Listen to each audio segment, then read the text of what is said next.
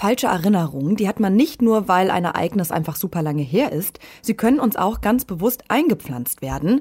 Zum Beispiel ist es gar nicht so schwer, einer Person einzureden, dass er oder sie als Kind mal in einem Supermarkt verloren gegangen ist. Dieses Phänomen des Erinnerungen einpflanzens wird in der Psychologie schon länger untersucht. Jetzt gibt es aber auch ein Forschungsprojekt, das herausgefunden hat, ob und wie diese falschen Erinnerungen wieder korrigiert werden können. Wieso wir uns manchmal falsch erinnern und wie falsche Erinnerungen entlarvt werden können, darum geht es heute im Forschungsquartett. Ich bin Amelie Berbot. Hallo. Das Forschungsquartett.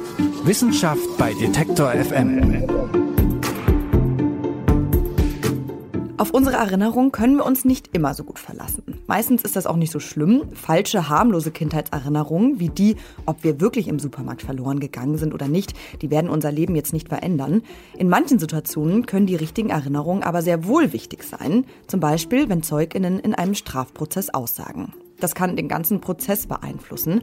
Und genau das hat die Psychologin Aline Oebers dazu inspiriert, eine Studie zur Korrektur von falschen Erinnerungen durchzuführen. Sie ist Professorin für Medienpsychologie an der Fernuniversität Hagen und mit ihrem Team hat sie untersucht, wie falsche Erinnerungen entlarvt und korrigiert werden können. Meine Kollegin Alina Heinert hat sich mit ihr über diese Forschung unterhalten und ist mir jetzt zugeschaltet. Hallo Alina. Hi Amelie. Ich habe es gerade schon gesagt, es ist bekannt aus der Forschung, dass es ziemlich einfach ist, uns Menschen im Nachhinein falsche Erinnerungen einzupflanzen. Sprich, wir erinnern uns an etwas, ja, das gar nicht passiert ist. Wie können so falsche Erinnerungen denn überhaupt entstehen? Ja, Eileen Oebers, die hat mir das so erklärt, dass bei uns oft so eine Art Verwechslung stattfindet. Und da gibt's echt ein ganzes Portfolio an Dingen, die wir mit Erinnerungen verwechseln können. Es kann zum Beispiel sein, dass du eine Geschichte, die dir eine andere Person erzählt hat, mit deiner eigenen Erinnerung verwechselst. Also wenn wir uns zum Beispiel daran erinnern, mal im Supermarkt verloren gegangen zu sein, dann kann es sein, dass das gar nicht uns passiert ist, sondern zum Beispiel unserer Schwester, die uns das erzählt hat. Es kann aber auch sein, dass wir das einfach geträumt haben oder schlichtweg einfach darüber nachgedacht haben, wie es wäre, im Supermarkt zu verschwinden und es dann zack zu unserer eigenen Erinnerung wurde. Aber auch zum Beispiel Fotos können wir mit unseren eigenen Erinnerungen verwechseln. Also es gibt wirklich ganz viele unterschiedliche Sachen, die da mit den Erinnerungen verwechselt werden können. Und Eileen Oebers sagt, dass auch aktuelle Geschehnisse unserem Gedächtnis ja einen Streich spielen können. Also Erinnerungen sind eine Rekonstruktion. Ne? Es ist nicht wie bei einem Videorekorder, wir drücken auf Play und äh, ne, es ist wie, wie so eine Reproduktion von der Vergangenheit, sondern es ist eine Rekonstruktion und das bedeutet, dass immer auch aktuelle Dinge mit hineinspielen, genau, aktuelle Wünsche oder auch aktuelles Wissen, das wir jetzt schon haben, die dann die Vergangenheit in einem anderen Lichte dastehen lässt. Es kann also natürlich auch sein, dass wir wirklich im Supermarkt verloren gegangen sind. Also das muss man jetzt auch mal sagen, dass nicht alle Erinnerungen, die wir an unsere Kindheit haben, sind irgendwie fake und so nicht passiert. Es kann aber auch gut sein, dass unser Gehirn verschiedene Dinge vermischt, verwechselt und uns dann diese Erinnerungen als Ergebnis liefert. Ja, ich finde es jetzt auch gar nicht so überraschend, dass das Gehirn nach so vielen Jahren ja eigene Erinnerungen mit Erzählungen, Bildern oder Gedanken verwechseln kann. Ich glaube, da hat man sich selber schon ein paar Mal erwischt, dass man sich jetzt nicht sicher war, hm, ist wirklich passiert oder wie ist es genau passiert. Ähm, um herauszufinden, ob solche Geschichten aus der Kindheit wahr sind oder nicht, ja, da müsste man vielleicht einfach mal seine Eltern fragen, oder? Hm. Das wäre auf jeden Fall eine Möglichkeit, weil die Eltern sind immer eine gute Adresse, wenn es um Kindheitserinnerungen geht. Und das haben sich auch Eileen Oeberst und ihr Team gedacht, um nämlich herauszufinden, ob es noch eine andere Möglichkeit gibt, falsche Erinnerungen als diese falschen Erinnerungen zu entlarven, haben sie mehrere ProbandInnen eingeladen, die alle im Schnitt so knapp 23 Jahre, also erwachsen waren. Und denen haben sie dann versucht, falsche Erinnerungen in den Kopf einzupflanzen.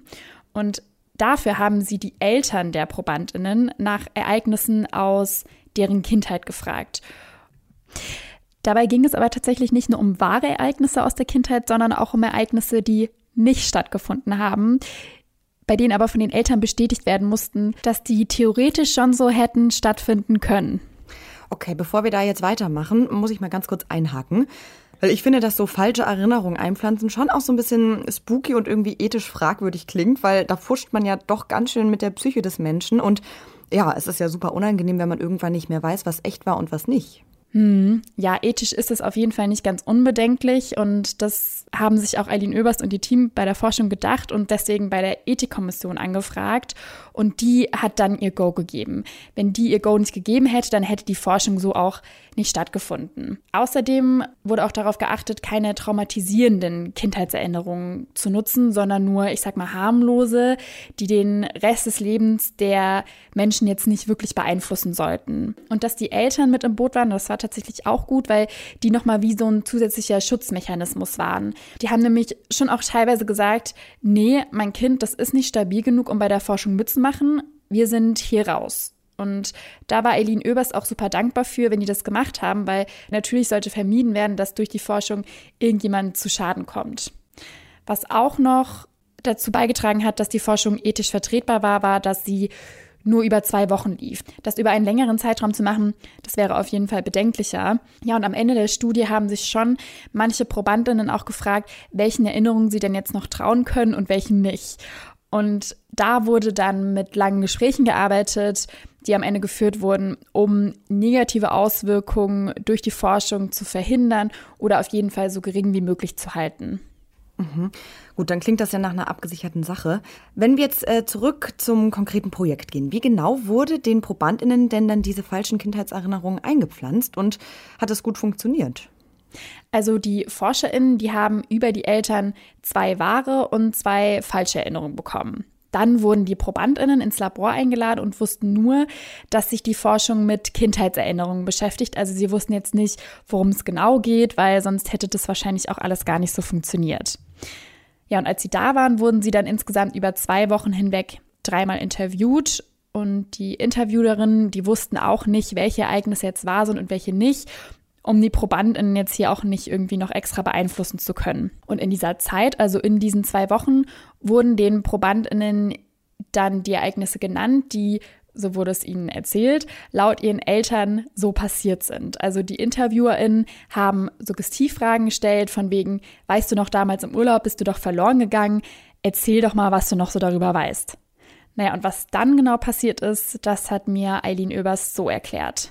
Bei zwei von diesen Ereignissen, die hatten halt nie stattgefunden. Und da beginnt eigentlich schon Suggestion. Ne? Also wir haben ihn ja im Grunde nahegelegt. Die Eltern haben das äh, berichtet. Ähm, die Eltern sind quasi die Expertinnen ne, für die Kindheit äh, natürlich. Und da beginnt schon sozusagen dieser Prozess und wo die Personen dann im Grunde drüber nachdenken, wie kann das denn sein? Hm, daran habe ich noch gar nicht, daran erinnere ich mich jetzt gar nicht. Und dann darüber nachdenken. Und wenn sie halt das erstmal hinnehmen, ne, dass das äh, tatsächlich passiert sein soll. Also das Ereignis schon erstmal akzeptieren und nicht jetzt zum Beispiel gleich sagen so, ah, da haben sich meine Eltern jetzt bestimmt vertan und mich verwechselt, zum Beispiel mit meinem Geschwisterkind oder so. Dann äh, fangen die meistens äh, dran, darüber nachzudenken, wie das passiert sein könnte und basteln sich sozusagen eine Geschichte über den Verlauf der Zeit und diese Geschichte kann dann mehr und mehr auch wirklich so Bilder beinhalten oder wirklich auch ähm, so etwas, was sie dann für ihre Erinnerungen halten. Ich würde sagen, das ist wahrscheinlich schon der größte Teil der Suggestion, weil danach haben wir so viel nicht mehr gemacht. Also wir haben nicht noch ganz viele Suggestivfragen eingestreut oder so, sondern im Grunde haben wir uns als glaubwürdige WissenschaftlerInnen dahingesetzt, unsere Autorität sozusagen so ein Stück weit unsere Glaubwürdigkeit mit ins Spiel gebracht und die der Eltern und haben halt behauptet, berichtet, das wäre sozusagen passiert. Und das ist quasi ausreichend. Ja, und zu deiner Frage zurück, ob das funktioniert hat, das Ganze. Am Ende dachten 56 Prozent der ProbandInnen, dass Ereignisse, die nicht in ihrer Kindheit passiert sind, doch passiert sind. Also bei 56 Prozent, bei über der Hälfte hat das tatsächlich funktioniert. Und das zeigt ja auch ganz deutlich, dass das generell funktionieren kann, falsche Erinnerungen in den Kopf einzupflanzen. Mhm. Das ist ja schon erstaunlich, wie schnell und einfach das dann doch geht. Gemacht wurde das ja aber mit dem Hintergrund, diese falschen Erinnerungen dann auch wieder loszuwerden oder zu korrigieren. Also aufzudecken, dass man sich an Ereignisse erinnert, die eigentlich gar nicht stattgefunden haben. Ja, genau. Also die falschen Erinnerungen einzupflanzen, das war der erste Schritt der Forschung, also nur die Vorarbeit. Die dann wieder als falsch zu entlarven, das wäre der zweite und entscheidende Teil der Studie. Und der hat auch direkt im Anschluss an diese zwei Wochen stattgefunden, in denen die falschen Erinnerungen eingepflanzt wurden. Also es gab jetzt keinen großen Abstand zwischen Einpflanzen der Erinnerungen und Entlarven der falschen Erinnerungen. Und um diese Erinnerungen als falsch zu entlarven, haben sie zwei Schritte genutzt. Erst haben sie die Probandinnen dazu aufgefordert, sich darauf zu konzentrieren, aus welcher Quelle die Erinnerungen denn stammen können. Dabei wurde ihnen dann auch das erklärt, worüber wir am Anfang schon gesprochen haben. Also, dass es eben sein kann, dass Erinnerungen auch aus einem Fotoalbum stammen können oder dass wir uns manchmal an Geschichten, die in der Familie erzählt wurden, erinnern, es aber dann gar nicht unsere eigenen Erinnerungen sind. Ja, und mit dem Wissen sollten Sie dann alle Erinnerungen nochmal durchgehen und mitteilen, woher Sie denken, dass sie denn kommen können. Also, ob Sie sich sicher sind, dass es wirklich Ihre eigenen Erinnerungen sind und dass sich nicht um irgendwie Fotos oder Geschichten oder ähnliches handelt. Da zeigte sich schon eine deutliche Reduktion dann eben an falschen Erinnerungen, wo sie wirklich eben auch sagten, das ist wirklich meine Erinnerung. Und der zweite Schritt war dann noch, dass wir ihnen eigentlich relativ allgemein gesagt haben, es gibt immer eine gewisse Gefahr, wenn man ähm, Kindheitserinnerungen erforscht und wiederholt danach fragt, gibt es immer so eine Gefahr, dass es auch eben zu falschen Erinnerungen kommen könnte. Und nur falls das der Fall gewesen sein könnte, jetzt in Ihrem Fall, sollen Sie uns Bescheid sagen. Also ohne jetzt zu suggerieren, dass es der Fall war, aber ne, wir haben so diese Möglichkeit mit eingebracht und die hat dann nochmal weiterhin mehr Probanden dazu gebracht, wirklich zu sagen, so ja, ehrlich gesagt, ich glaube, das ist, ähm, das hat gar nicht so stattgefunden. Okay, das klingt aber, als hätte das eigentlich ganz gut geklappt, oder? Ja, das kann man schon so sagen. Also danach haben deutlich weniger Menschen an die Erinnerung noch geglaubt. Statt 56 Prozent waren es dann nur noch 10 Prozent. Also bei einigen hat es auf jeden Fall funktioniert, diese falschen Erinnerungen auch wieder zu entlarven. Okay, das zeigt ja, dass es schon mal dann grundsätzlich möglich ist, falsche Erinnerungen ähm, zu entlarven. Jetzt ist es nur hier so, dass ja mit Erinnerungen gearbeitet wurde, die frisch, sage ich mal, eingepflanzt wurden und die sich jetzt nicht über Jahre hinweg festsetzen konnten. Und es wurde ja im Labor geforscht, also mit ganz anderen Bedingungen, als das jetzt im echten Leben irgendwie ist. Wie kann es denn überhaupt von der Forschung in die Praxis übertragen werden, so eine Erkenntnis? Ja, also bei Erinnerungen, die schon fest im Hirn verankert sind, sieht es wahrscheinlich auch noch mal ein bisschen anders aus. Grundsätzlich können wir davon ausgehen, dass je länger sich eine falsche Erinnerung entwickelt, desto aufwendiger wäre es, die Erinnerung auch als falsch zu entlarven. Das zu erforschen ist aber einfach nicht möglich, weil es ethisch nicht vertretbar wäre, Personen über einen längeren Zeitraum hinweg falsche Erinnerungen einzupflanzen. Und auch die bisherige Forschung lässt sich so noch nicht auf die Praxis übertragen, weil dazu bisher, wie du schon eben gesagt hast, einfach nur im Labor und nicht in der Praxis geforscht wurde. Das soll jetzt aber getan werden. Du hast es am Anfang ja schon erwähnt, dass die Forschung inspiriert wurde von der Tatsache, dass Aussagen in einem Strafprozess auch auf falschen Erinnerungen beruhen können. Und genau da möchte Eileen Oebers mit ihrem Team jetzt ansetzen.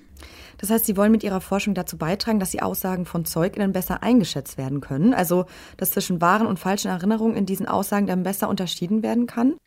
Genau, genau das ist jetzt in Planung. Was könnten wir möglicherweise zum Beispiel GutachterInnen an die Hand geben, noch an konkreten Fragen, die ihnen vielleicht noch helfen könnten, relevante Informationen herauszufinden, die ihnen dann bei der Entscheidung, handelt es sich dabei um eine falsche oder eine wahre Erinnerung, helfen könnten. Das äh, ist tatsächlich eine Studie, die wir jetzt aktuell planen, das nochmal stärker dann eben in diesen Kontext Anwendung für Entscheiderinnen sozusagen zu packen. Weil da gibt es momentan nicht allzu viel zu. Es gibt einfach keine wirklich guten Indikatoren für die Unterscheidung von falschen und wahren Erinnerungen.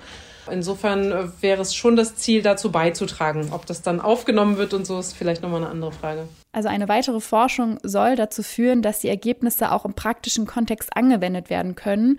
Und da sind sie auch schon in Gesprächen mit verschiedenen GutachterInnen. Falsche Erinnerungen können also eingepflanzt und dann auch wieder als falsch entlarvt werden. Und besonders interessant ist das im Zusammenhang mit ZeugInnen, die in einem Strafprozess aussagen. Über das Thema hat meine Kollegin Alina Heinert mit der Psychologin und Professorin Aline Oeberst gesprochen. Und zwar in einer Folge des Forschungsquartetts. Danke dir. Ja, gerne.